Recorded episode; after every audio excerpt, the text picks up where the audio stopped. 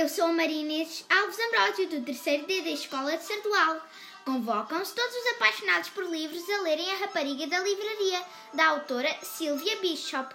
A Achada Jonas, assim se chama a personagem principal, adora viver numa livraria, mas esconde um grande segredo. Ela não sabe ler nem escrever. Quando a sua família ganha o sorteio do Império dos Livros Magalhães, a Achada teme que descubram o seu segredo, mas em breve ela vai aprender que coisas bem mais preocupantes a acontecer e só ela as pode resolver. Estás preparado? Então embarca nesta aventura e aceita como companheira de viagem a Achada Jonas. Beijinhos e boas leituras!